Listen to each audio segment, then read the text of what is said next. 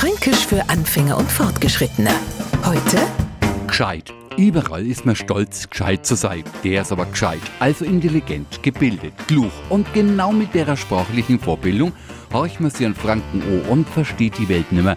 Das ist bei gescheit weit, gescheit hoch, gescheit ski oder gescheit nett. Und man fragt sich schon, wie das Gegenteil von gescheit, also blöd, wassert.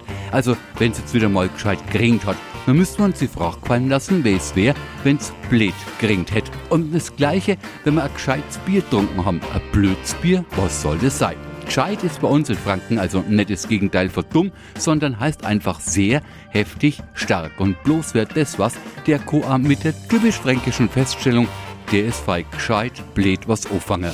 Fränkisch für Anfänger und Fortgeschrittene. Morgen früh eine neue Folge. Und alle Folgen als Podcast auf radio.q.de.